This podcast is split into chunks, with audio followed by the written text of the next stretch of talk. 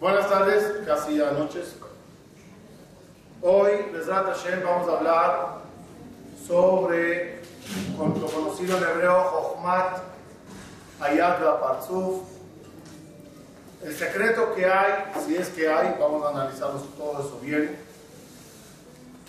sobre la fisonomía de la persona de forma general y los rasgos de forma particular.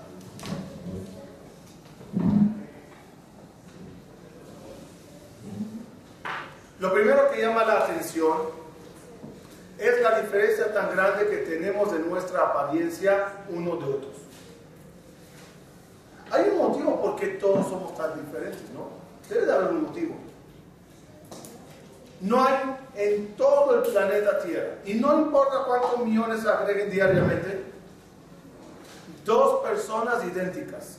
Y cuando digo idénticas, me refiero idénticas en cara, voz, forma de pensar. No hay dos huellas, eh, huellas digitales parecidas. ¿Cuál es el motivo que cada uno es tan diferente al otro? En tamaño, en altura, en, en todo. No encontrarán una persona que dirás, este y este son idénticos.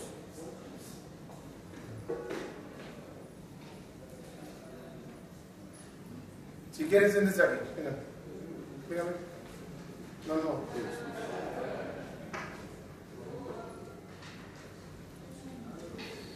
No hay dos personas que sean idénticas. ¿Cuál es el motivo? Una es una explicación un poquito más espiritual, la otra es lógica. La espiritual, dicen nuestros sabios, lo igual se hace con moldes. ¿No es así? ¿El molde qué es? Para que todos sean igual. El ser humano no fue creado en moldes. No hizo Dios al primer ser y el resto es copy-paste. Si tú harías, eh, si tú escribirías 10 cartas, harías 10 dibujos, dirías 10 eh, frases largas o cantarías 10 canciones. Cada vez habrá una variación. Aunque firmes 10 veces, se encontrará una variación. Si lo escribes por computación y pones copy-paste, no habrá diferencias. Hashem no nos hizo en masas. Hashem a cada uno le hizo obra de mano, Yetzir Kapab. Cada uno está hecho uno por uno. Como estamos hechos uno por uno, somos diferentes uno al otro. Nadie sale igual al otro. Como dijo Boreolam, yo soy único en el mundo y tú relativamente eres único en el planeta. Aunque hay mucho más parecidos a ti, pero como tú no hay ninguno. Otro motivo que tenemos rasgos diferentes y pensamos diferentes, dice, dice creo que lo escucharon de Larizar, que si salíamos todos iguales, podíamos engañar podríamos pasar por fulano. Como pasó en la historia con Lot y Abraham. Lot y Abraham se parecían mucho, mucho, mucho. Y Lot usaba su, imagen diciendo que él es Abraham. Y la ciudad de Sodoma y Gomorra decía Lot, yo soy Abraham, ya no se cree en Dios, ya todos hay que creer en la idolatría. Y la gente creía que Abraham hablaba. Hasta que Abraham pidió Dios ya que haya vejez, que haya canas, que haya arrugas, que haya que se note la diferencia entre jóvenes y ancianos, entre uno y otro. Dos, si pensaríamos todos igual, yo pudiera saber dónde guardar el dinero y robártelo. Porque como pensamos igual, yo únicamente tenía que pensar es dónde yo lo guardaría, dónde yo lo hubiera puesto.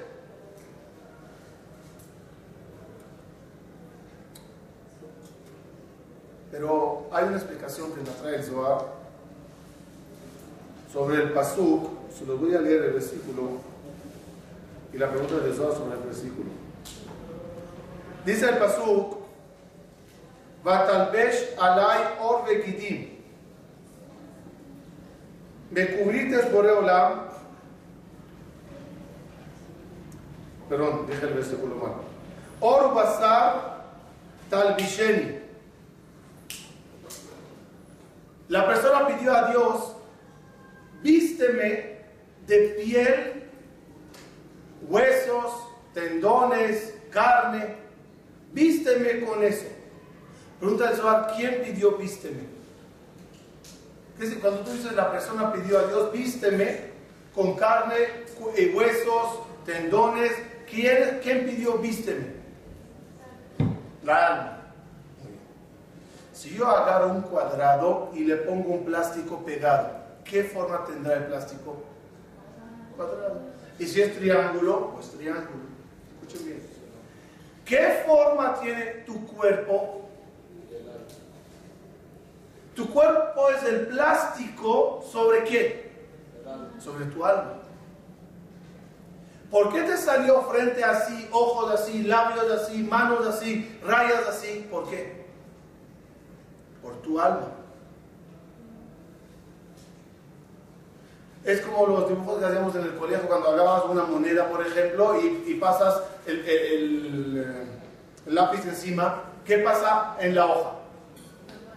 Los rasgos que hay en la moneda se reflejan de alguna forma en la hoja. Por eso se analiza la fisonomía del cuerpo. Porque la fisonomía del cuerpo es una envoltura de plástico, entre comillas, sobre el alma. Si quiero conocer al alma, si quiero conocer la moneda, observo la hoja.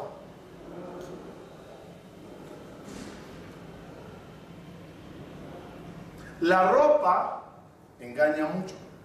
La ropa no necesariamente indica quién soy. Aunque dijimos la clase pasada que se puede saber y conocer en base a cómo uno se viste, su, mente por a dónde va. Pero ¿se puede engañar a través de la ropa o no?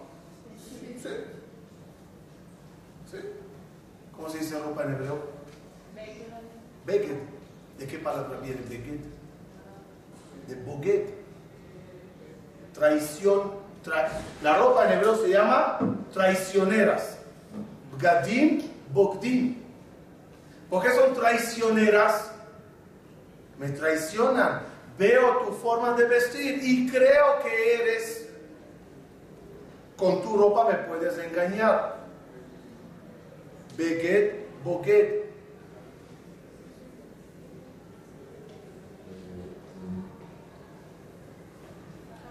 Un minuto. Meil. Meil es abrigo. Meil, ¿de qué palabra viene?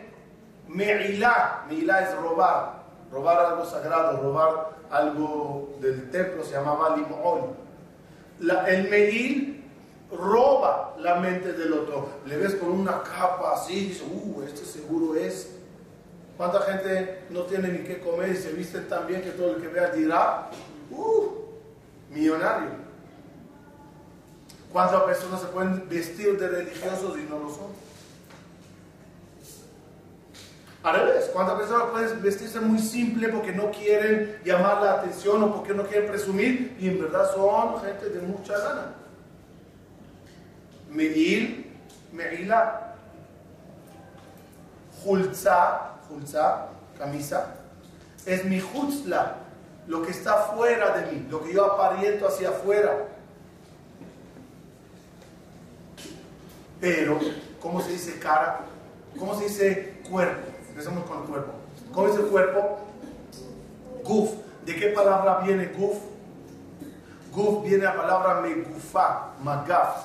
Es la envoltura de algo. Una envoltura tan, tan estrecha que yo puedo saber qué hay detrás de esta envoltura. Magaf es una bota. ¿Verdad que en la bota, yo no tengo que saber el tamaño de tu pie, pero si veo la bota más o menos, sabe que ese es el tamaño. Guf, la palabra megufa, envuelve al alma. Y viendo al guf, puedo entender qué hay detrás de ella. Y especialmente la cara. ¿Cómo es esa cara en hebreo? Panim. ¿De qué palabra viene panim?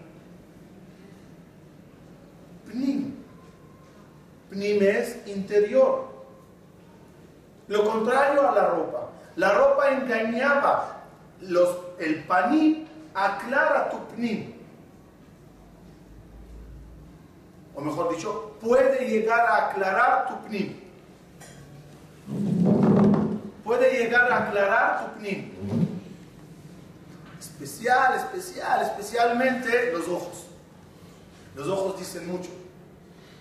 Uno con sus ojos explora el mundo y a través de los ojos se te puede explorar. Ojos tristes, ojos opacados, ojos alegres. ¿Cómo se dice ojo? Ain. Y, en hebreo, creo que dice yo, ¿cómo se dice la fuente del agua del río? En español, el ojo del agua. ¿Qué es el ojo del agua? Es el lugar donde sale, donde sale del interior de la tierra, en algún momento sale el agua hacia afuera, hacia la superficie y empieza a correr los ríos. Ese lugar se llama En, Mayan, Ain, igual como el hebreo. El ojo es la fuente que lo que hay adentro sale a través del ojo.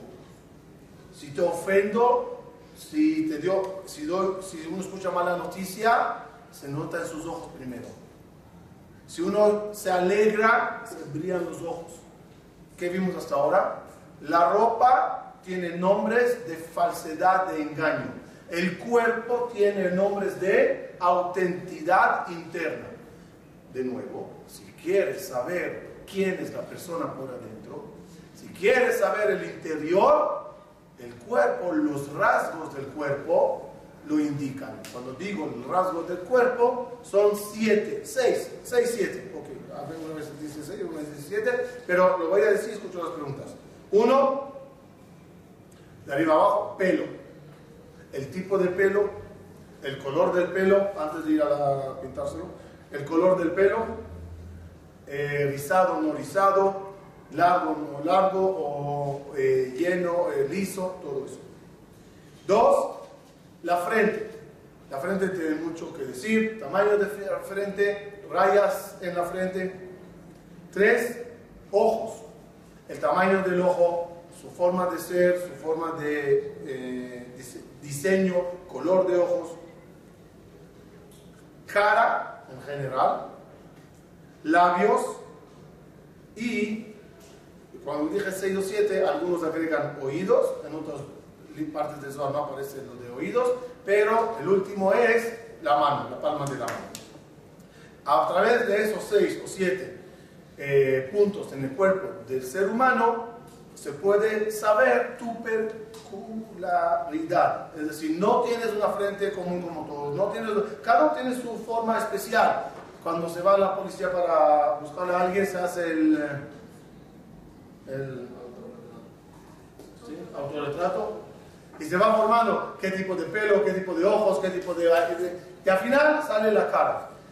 Cuando hagas tu fotoretratos de personalidad, ¿qué, hay, ¿qué dice el pelo? ¿Qué dicen los ojos? ¿Qué dicen los labios? ¿Qué dicen las manos? Tendrás la imagen correcta de todo tu perfil. Escucho preguntas y sigo.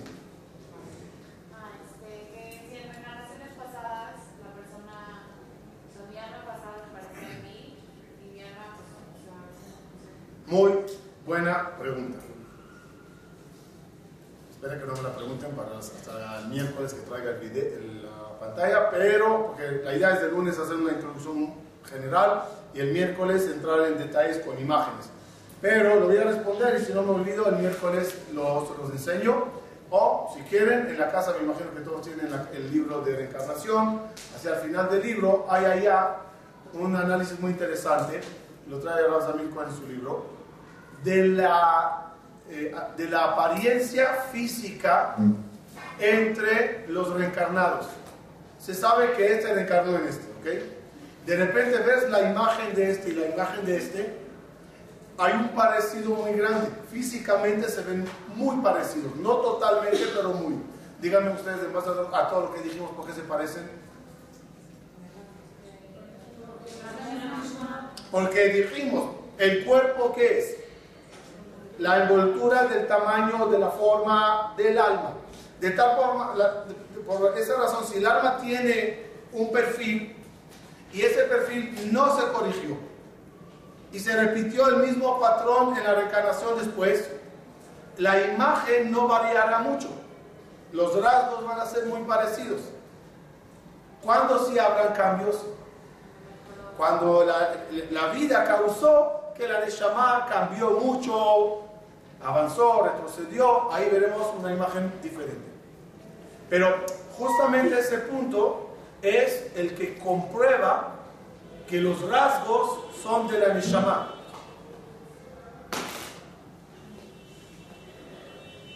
¿Seguimos? Hay otra punto. Seguimos.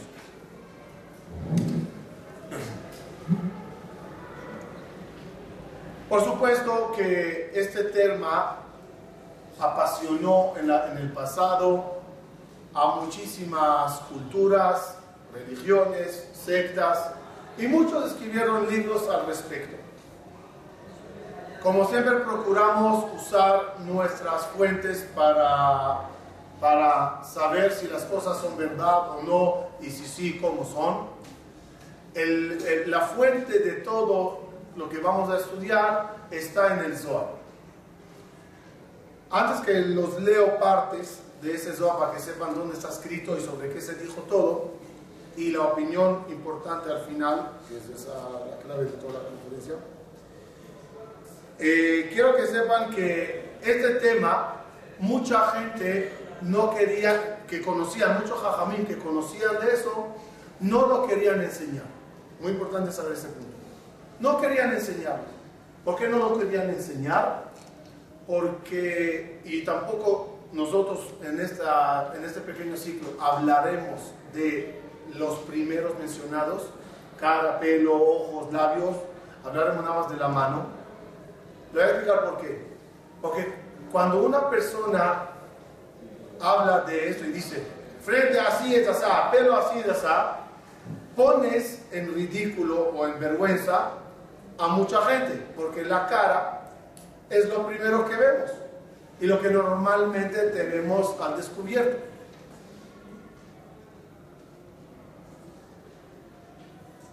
La mano todavía son cosas un poco privadas, no son tan cosas eh, claras, eh, perdón, eh, públicas, visibles.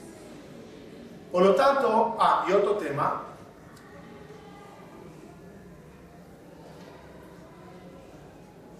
el ser humano tiene la capacidad, y esa va a ser la clave de todo este ciclo, de cambiar todo lo marcado en su naturaleza.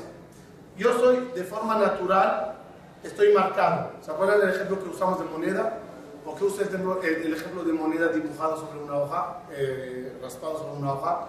Porque ¿cómo se dice moneda? ¿Cómo se dice moneda?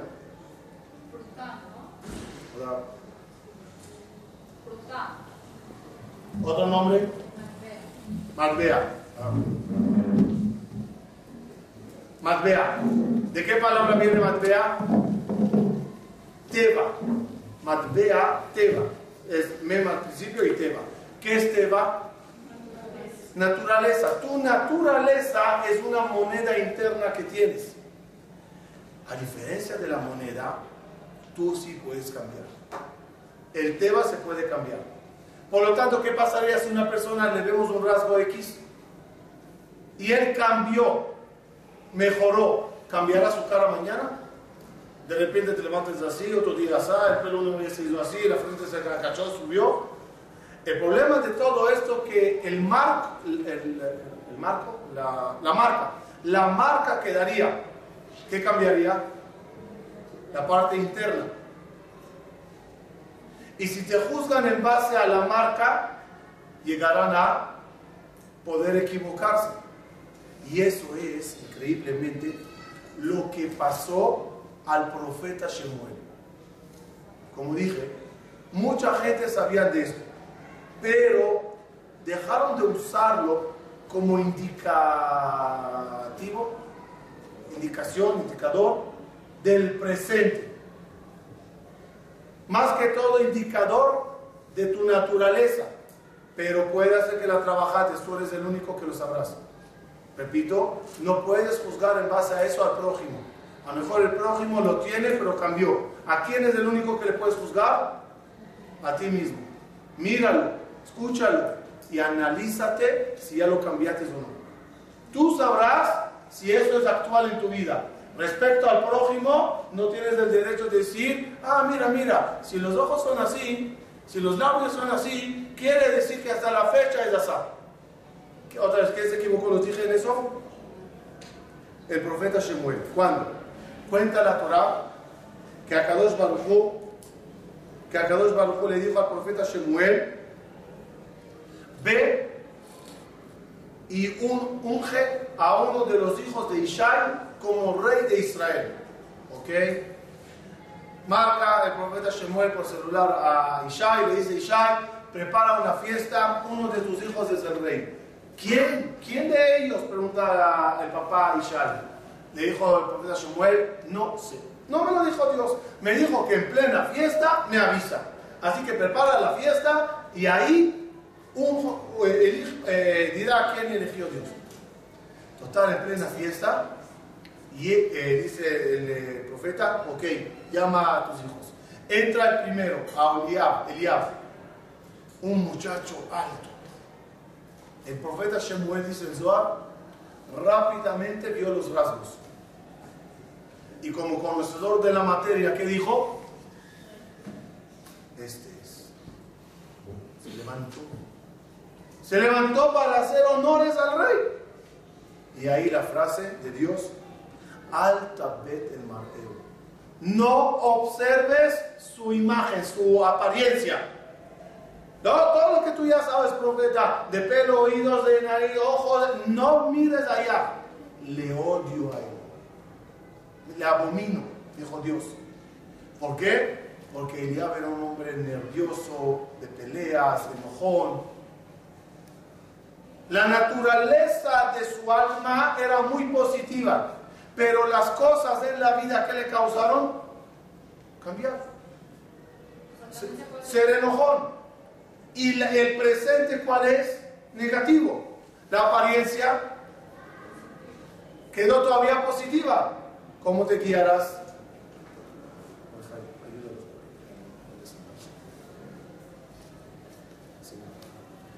¿Entendimos?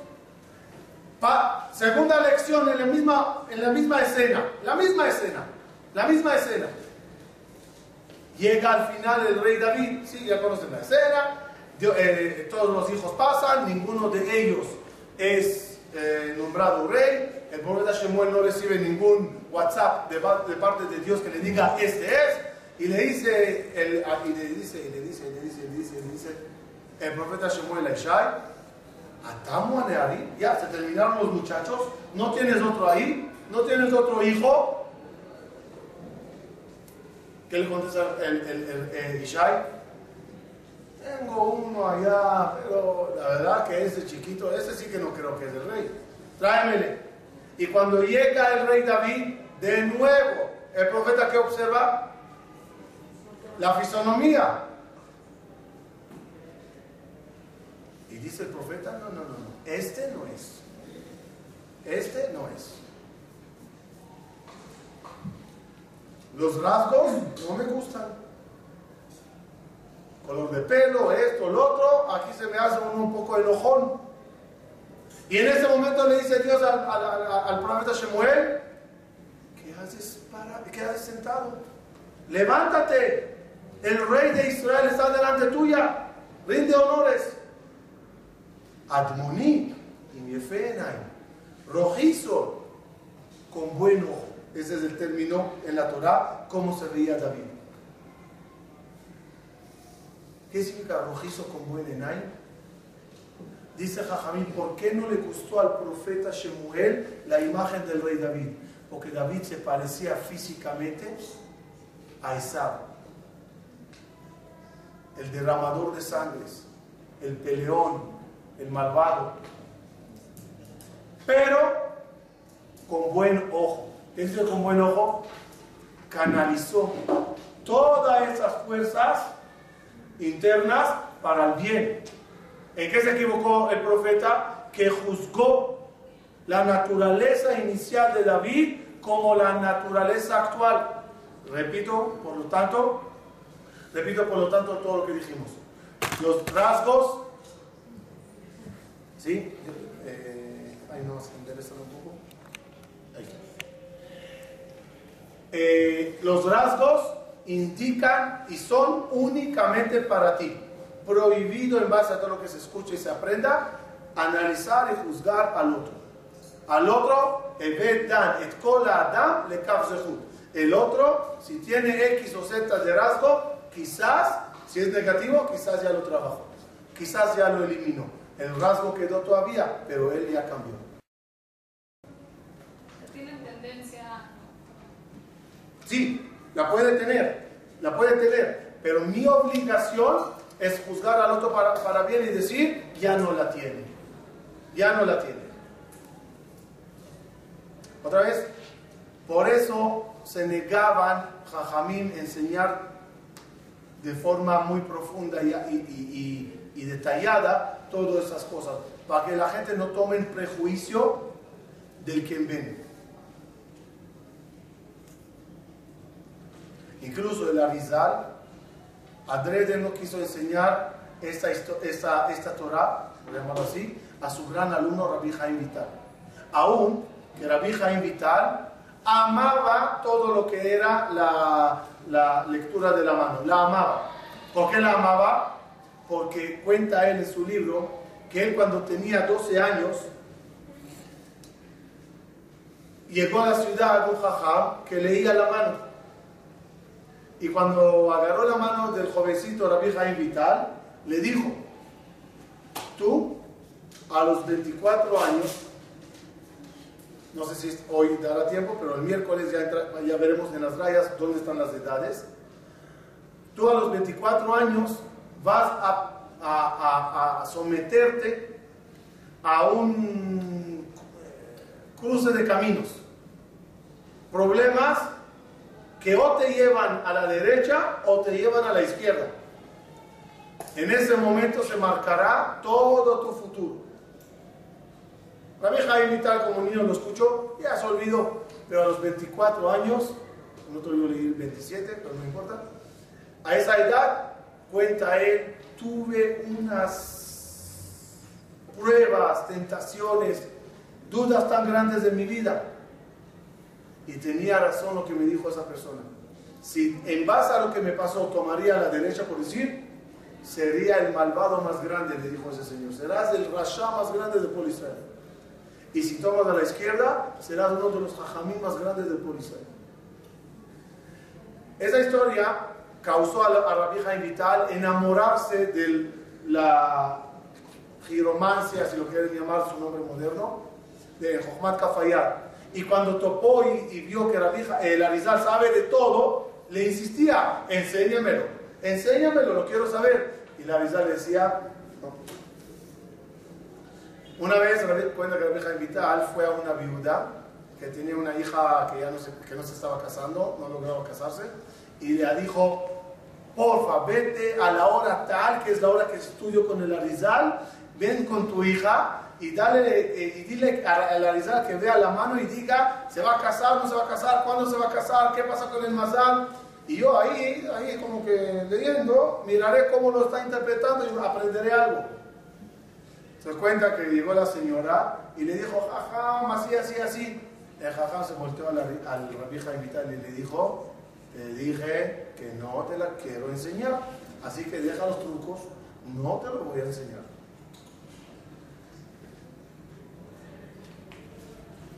Total, aprenderlo de forma profunda entendimos que Jajamín no lo quisieron, pero es importante saber que sí se habla de cosas detalladas en el Zohar y algunas de ellas y estaremos viendo como modo de autoconocimiento personal para repararse uno. uno que se vea y se diga, ya cambié o no cambié. Eh, antes que leo el Zohar, me imagino que ustedes escucharon una, eh, una anécdota, aparece en el libro Tiferet Israel, sobre el, que dibujó la cara de Moshe Rabenu. ¿Sí? ¿Escucharon eso?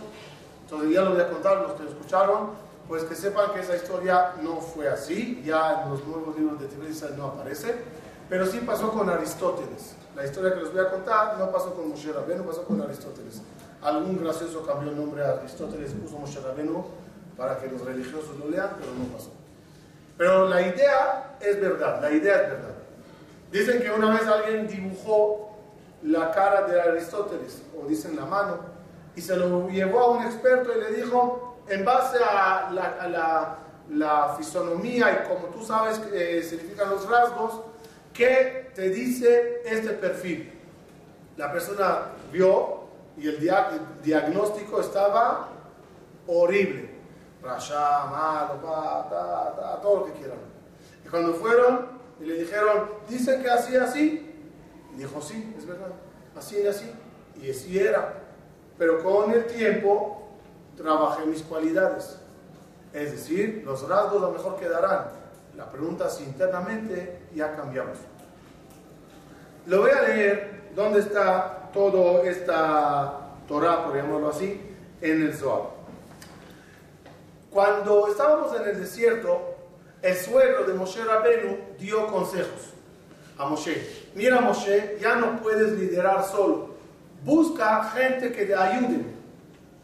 El suegro, que era sumo sacerdote de idolatría, ok, después se convirtió y se hizo parte del pueblo judío, pero viene con culturas de, de, afuera, por llamarlo así, le dijo, elige a la gente que te ayude en base a, las seis, a los seis puntos de la fisonomía mencionados ahí anteriormente, como los dije al principio de la clase. Le dijo Itro a Moshe, Veata tejeze mikol aam. Y tú, traducción literal, y tú observarás de toda la gente que tienes en el pueblo, Anshe eh, Soné Baza, y esas serán la gente que elegirás. Dice el Zohar que le dijo Itro, analízalos en base al pelo, mira cómo se ven sus ojos, el pelo se incluye pelo de cabeza, pelo de cejas, pelo de barba, pelo también en la mano. Mira cómo se ven sus labios, mira sus ojos, mira la, la, la mano, dice el Zohar. Soné Baza, abre la mano y verás si son ladrones, si son gente fiel, si son gente verdadera, si tiene suerte, si tiene inteligencia, todo está aquí. Por eso el Zohar se dedicó a escribir todos los rasgos, paso por paso, desde el pelo, desde el labio, para que entendamos qué le dijo Itro a Moshe. Sin que sepan cómo terminó el capítulo del Zohar, los pregunto, ¿qué hizo Moshe? ¿Le obedeció o no? ¿Hizo lo que el suegro le aconsejó o no? ¿Sí? Como tuve durante varios años una discusión si Moshe lo hizo o no, me alegró mucho leer lo siguiente.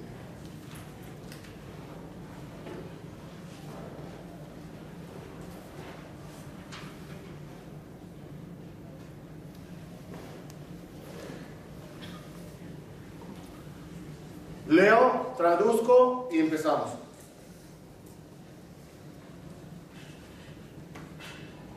Tro, dice el Zohar en el libro Matot Midrash, página 129. Tro pensó que Moshe era como las demás personas sabias en, la, en el mundo, esa gente que tienen oficinas de lectura de mano y todas esas cosas.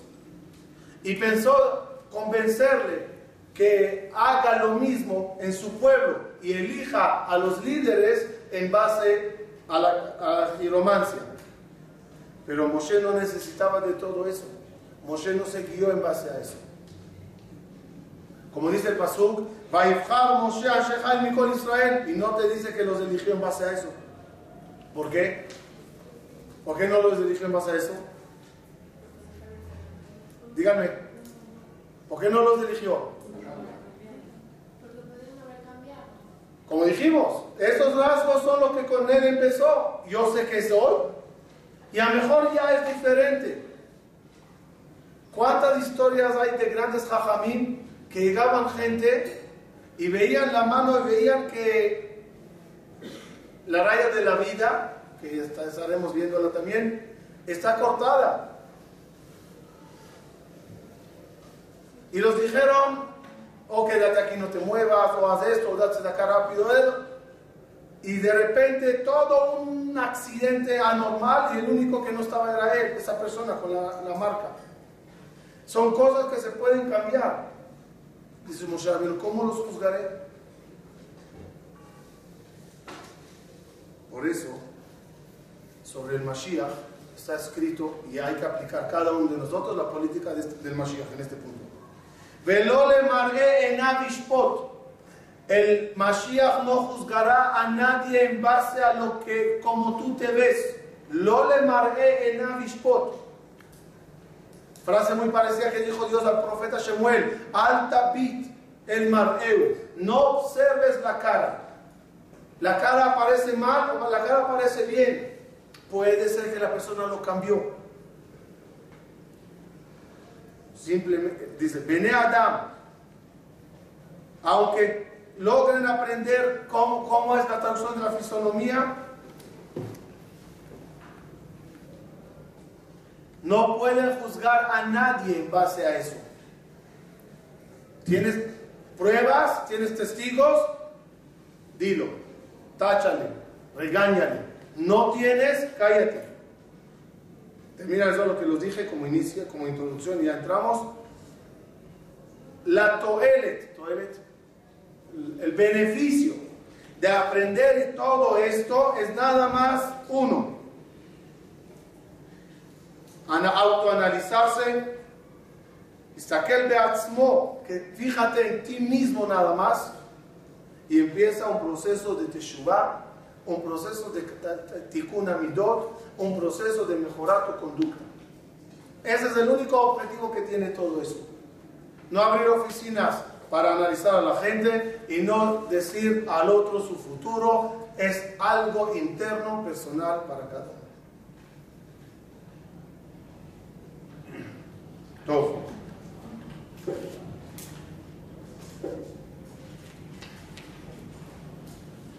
¿Preguntas?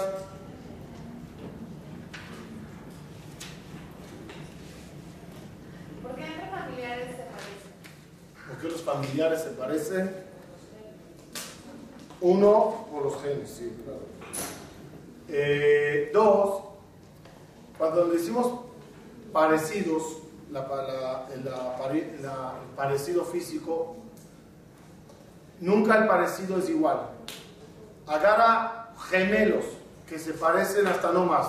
La huella digital de ellos es diferente, los rasgos de las manos son diferentes.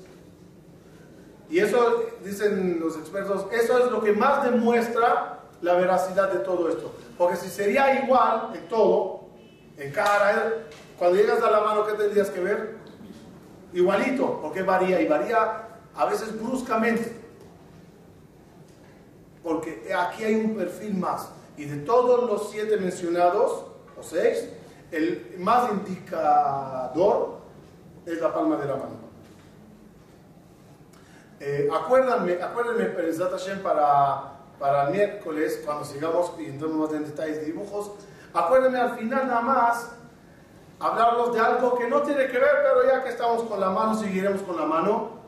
¿Cómo puedes saber, y eso sí es actual y presente, ¿qué siente el otro cuando te saluda de mano? La interpretación del saludo de mano.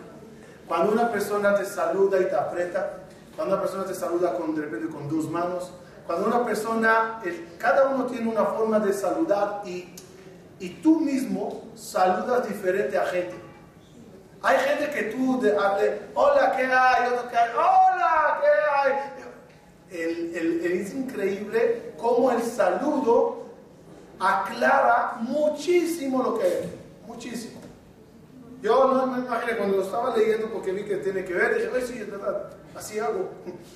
Cuando sientes así, actúas así. Cuando sientes así, actúas así. Ok, acuérdenme para que no se olvide esta parte.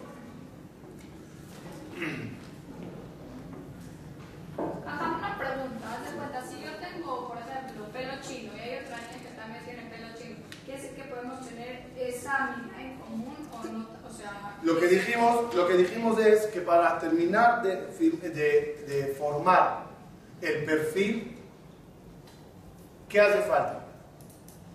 Dijimos en, en, en, físico los seis puntos.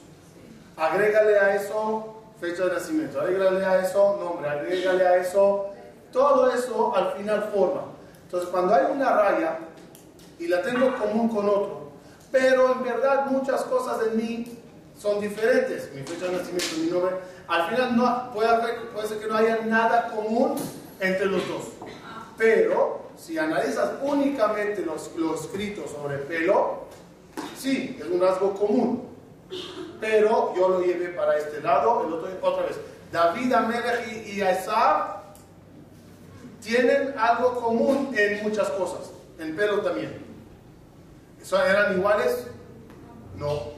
Cada uno lo puede llevar a otra, a otra área.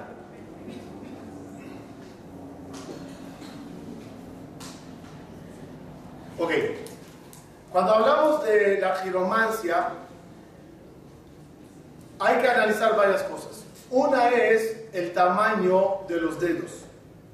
Ustedes verán que hay gente de dedos cortos y gente con dedos más largos. ¿Sí? Y no es porque el doctor los estiró a la salida, cuando uno salió empezó a estirar los dedos.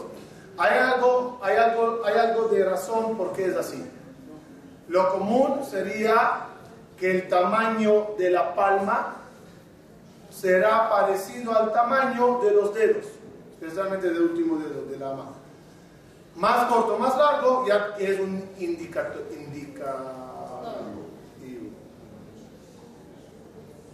Eh, además, se analizan las uñas. En las uñas que es la única cosa que pertenece a la espalda de la mano, no a la palma de la mano. En las uñas también hay eh, cositas que podemos analizar. Hay largas, uñas largas. A gente no importa, el dedo puede ser corto, pero la uña, no la uña. Digo, o sea, no que dejo las uñas largas. O sea, que el tamaño natural está más largo o más ancho. Eh, otro detalle en la palma de la mano son las rayas. En las rayas prácticamente son cinco rayas principales, denominadas la raya de la vida, la raya, la raya de, del pensamiento, eh, la raya del pensamiento, la raya del corazón, la raya del corazón, la raya de, de la mesa, se llama así, que son tres rayas que más o menos van horizontal, horizontales, y dos rayas verticales, la raya del honor, cabot, y la raya, la raya de la suerte. Lo horizontal es más fijo, lo vertical es variable. Y otra, todo esto es de forma general, ya entraremos en los detalles. Hay muchos que también analizan lo que es la mano eh, eh, como piel, ¿no? piel eh, gruesa o fina, dedos derechos o un poco chuequitos, cosa que cuando se cierran los dedos, no fuerte, fuerte, se indican en qué lugares hay espacios hay algunos que dividen todos los espacios en, en las épocas de la vida y los lugares que están más abiertos significa algo y cerrado otra cosa.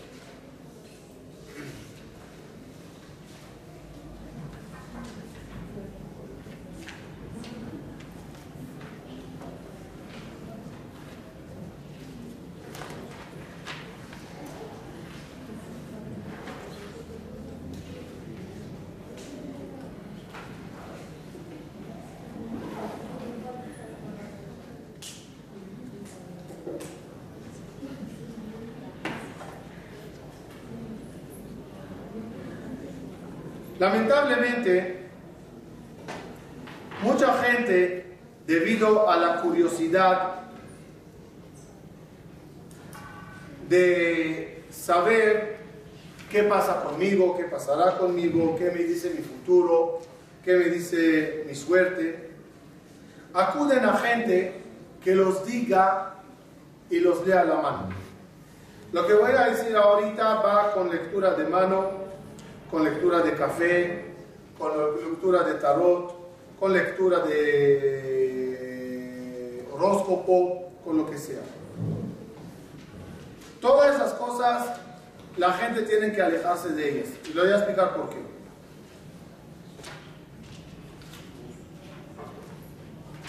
Quiero leérselo directamente del Zohar, pero lamentablemente no, los, no lo marqué y se me, cuesta un minuto encontrarlo.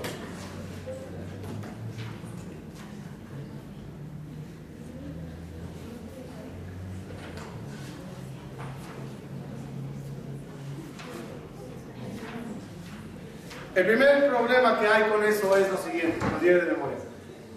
El primer problema que hay con eso es lo siguiente. Todo se puede cambiar. Aunque la raya del mazal ni con lupa se ve. Y uno dirá, ay, ay, ay, mi mazal no está, o no hay, o esté cortado. Sabemos que Israel me la mazal y puede de alguna forma cambiar. Pero ¿qué, ¿qué pasa cuando vas a alguien y te lo lee? Hay de dos. O me engaña y no sabe leer, o sí sabe leer y me lo marca. Lo voy a explicar. Si me engaña, ¿qué va a pasar? No lo supo leer ni tiene la menor idea, pero me dijo lo que dijo. Y digamos que dijo algo negativo. ¿Qué pasó? Sus palabras que hicieron. Me los metió en la cabeza, ya me sugestionó, ya creo que así es y así va a ser. Y lo atrae. Y si dijo la verdad, no engañó. De verdad es así. Me lo selló. ¿Qué dice me lo selló? ya no se puede cambiar. ¿Cuándo puede uno cambiar todo eso? Mientras no se lo sellaron y no cree en esas personas y no cree que lo que dijo va a pasar, sino cree en su, un ser superior que puede cambiar todo. Y lo curioso que entramos en una, en una cadena, en un eh, vicioso, ¿qué quiere decir? Me lo dijo, la creí. Como la creí, me pasó. Como me pasó, la creo más todavía. Y así uno entra y se convierte en esa gente, en tu Moshe Rabbeinu. Ya, dijo y así es. No hay forma de cambiar.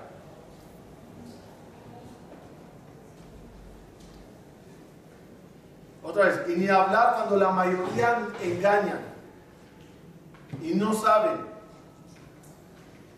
Conté que en la Yeshiva teníamos un amigo, eh, su historia era una, una moraleja para todos nosotros. Por error, una familiar de él que hacía todas esas cosas le dijo, no la primera muchacha que te van a presentar y no la segunda. La, tercera, esa es tu Nesib. Salió con la primera, le fascinó. Él a ella y ella a él.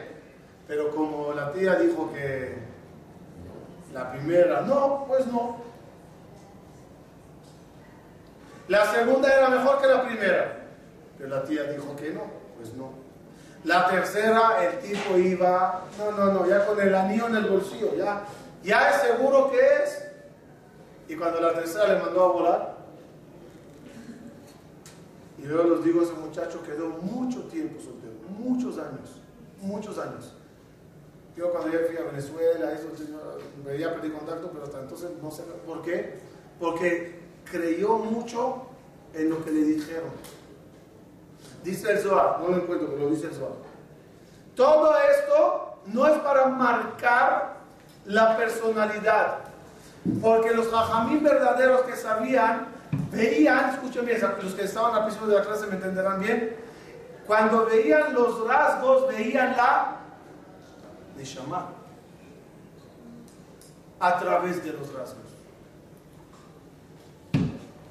Debido a que los rasgos, como dijimos, es el papel celofán que está sobre la Neshama, y si en la Neshama hay una, una indicación, el rasgo lo demuestra, ellos a través de los rasgos veían la Neshama.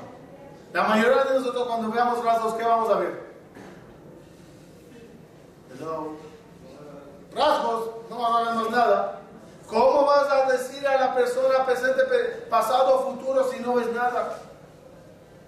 Hay un pequeño indicativo, ok, va, pero no tanto. Los jajamí que tenían ese don, que eran pocos, y lo tenían, es porque podían ver la neshama a través de los rasgos. Top, vamos a ver hoy unos ejemplos para cerrar y el miércoles ya será con eh, diapositiva para ver las fotos, imágenes y hacerlos de forma mucho más completa. Empezaremos nada más hoy con las uñas. En las uñas hay a veces eh, estrellitas blancas, chiquitas, manchitas blancas así chiquitas no por falta de calcio, no hablo de esas. Hablo que unas que salen de repente así, dice el Zohar, dice el Zohar así. Esas estrellitas son cosas muy buenas que te van a ocurrir.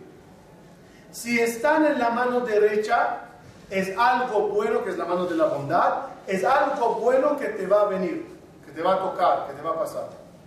Si es en la mano izquierda, es algo bueno, ¿en qué sentido? Algo malo que tenía que pasar y no va a pasar. Pues algo bueno que no va a pasar algo malo. Otra vez, siempre es algo bueno. En la mano derecha, algo bueno que me va a tocar. En la mano izquierda, algo bueno, es decir, algo malo que no me va a pasar. ¿Cuándo va a ocurrir eso?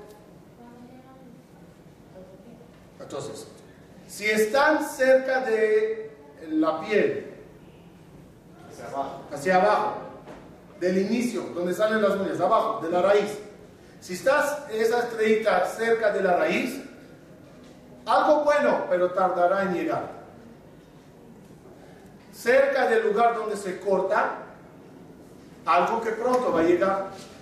Si tú sigues la estrellita, pues vas viendo que como que, por lógica, la uña va creciendo. Cuando llega al punto de cortar, es el lugar donde va a ocurrir. Obvio, de forma más profunda, que había que conocer cada, dedo su significado en los 10 sefiros que hay y, se podía indicar con más precisión la cosa, en qué área estará esa cosa, en qué punto, en qué, en qué, parte de la vida llegaría.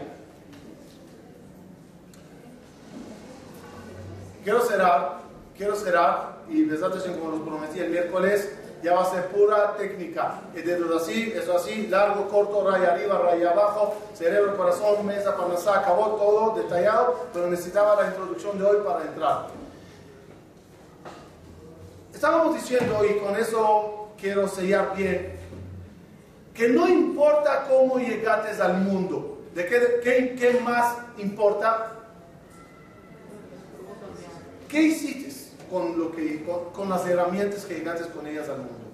¿Cómo la utilizaste? ¿A qué niveles lo llevaste? Puedes ser muy enérgico, pero ¿para, ¿para qué? ¿Para explotar y pelearte con todo o para usar esa energía para cosas positivas? Mishamay, como todos, Mishamay, yo a veces uno no planea las cosas, pero Mishamay está con nosotros el Rav Toledano. Y él es un,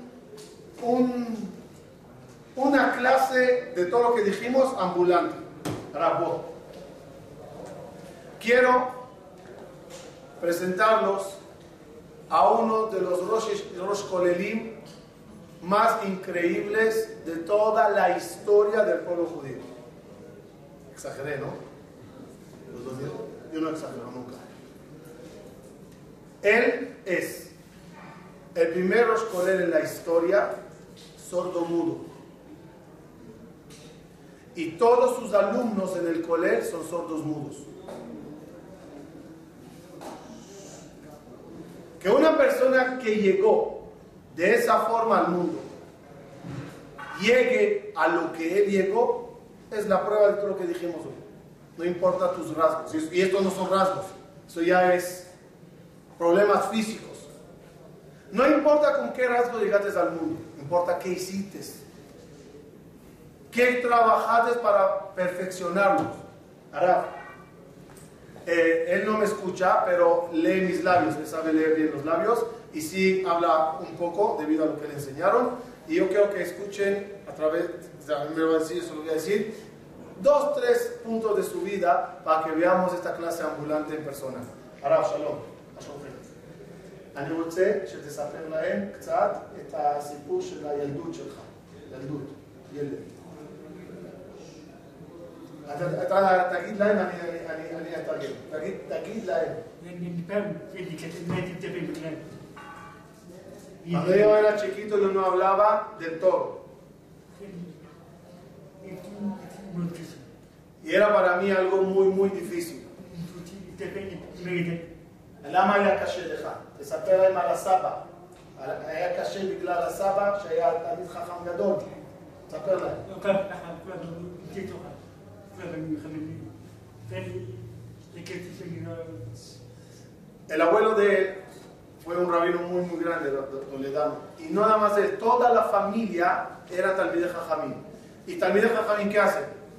Desde que llegan a la casa, ¿de qué hablan?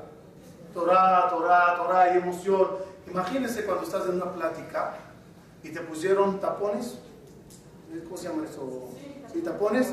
y ves a todos riéndose, emocionándose, wow, y tú estás desconectado sin poder saber de qué se está tratando, de qué se está hablando. Como él me contaba siempre cada año que viene, le quiero mucho porque ves una persona que luchó contra la naturaleza humana de él y el dolor tan grande que él tenía de ver a todos estudiando y leyendo libros emocionados y él ni, ¿De qué se trata? ¿Qué están hablando?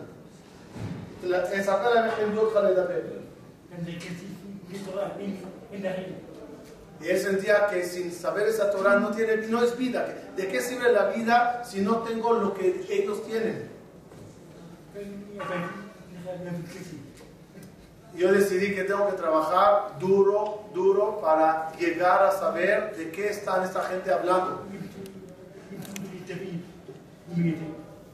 Antes, antes, antes, que, antes que, que él cuente, yo los quiero preguntar a ustedes, ¿cómo se le enseñó a hablar? Díganme ustedes qué se imaginan. ¿Cómo se le enseñó a hablar? ¿Cómo? ¿Cómo se hace eso? ¿Cómo? Pero él puede mover los labios, pero no sabe qué está diciendo. Porque él no se está escuchando. Él a él no se escucha. O sea, yo puedo hablar ahorita en hebreo, él no, él no sabe lo que voy a decir. Porque no ve mis labios. ¿Cómo él le aprendieron a, pronunciar? Con vibración. Por ejemplo, de תסביר להם איך זה היה עם האותיות.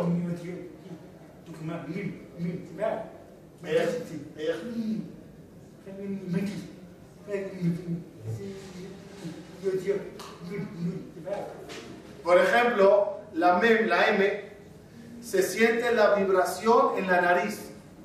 Mm y la N también. Mm. Entonces, tocando la nariz, él sentía la vibración en la cara del otro, la repetía y le decía, muy bien, acabas de mencionar esta letra. Este sonido es esta letra. Ahora, háganse la prueba y hagan M y N. N y M está muy parecido. Después hay que aprender a, diferenciar entre lo parecido, entre la M y la N, en la misma vibración.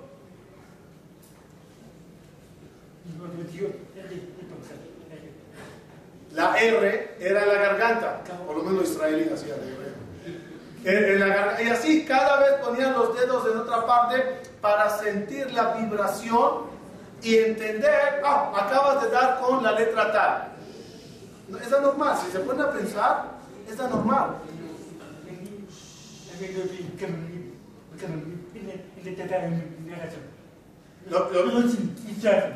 Lo, que quiero decirlo, dice él, en, dos palabras, es que no hay nada que se pare ante la voluntad de una persona. Si uno quiere cambiar, puede cambiar. No hay obstáculos que no podamos superar.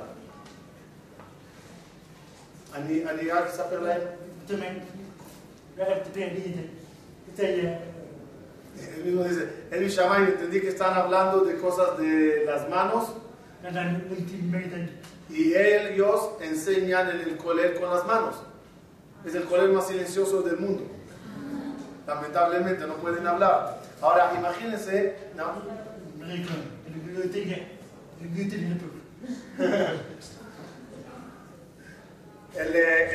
imagínense, imagínense, imagínense qué difícil es a veces transmitir un concepto. ¿no? Intenta, intenta transmitir un concepto profundo. ¿Conocen los juegos que hacíamos de niños que uno de este grupo que se para aquí, uno de este grupo se para acá, y yo te digo en, el oído eh, balón, una pelota de fútbol. Y tú, y a ti te digo una raqueta de tenis. Y el otro tenía que hacer todo movimiento así para que el grupo adivine qué se le dijo. Eso es una palabra, un objeto. Imagínense un concepto. Ahora, no conceptos de caperucita roja, un concepto de quemará, profundo, preguntas, respuestas, que con gente que habla y gente que escucha, se complica. Imagínense con gente que no habla y no escucha, y Dios le dio, debido a sus ganas de cambiar, mejorar, superarse, el don de poder explicarlo con manos los conceptos. Y de tal forma un grupo grande de sordos mudos hoy en día, por primera vez en la historia, tiene acceso al estudio profundo. Un aplauso.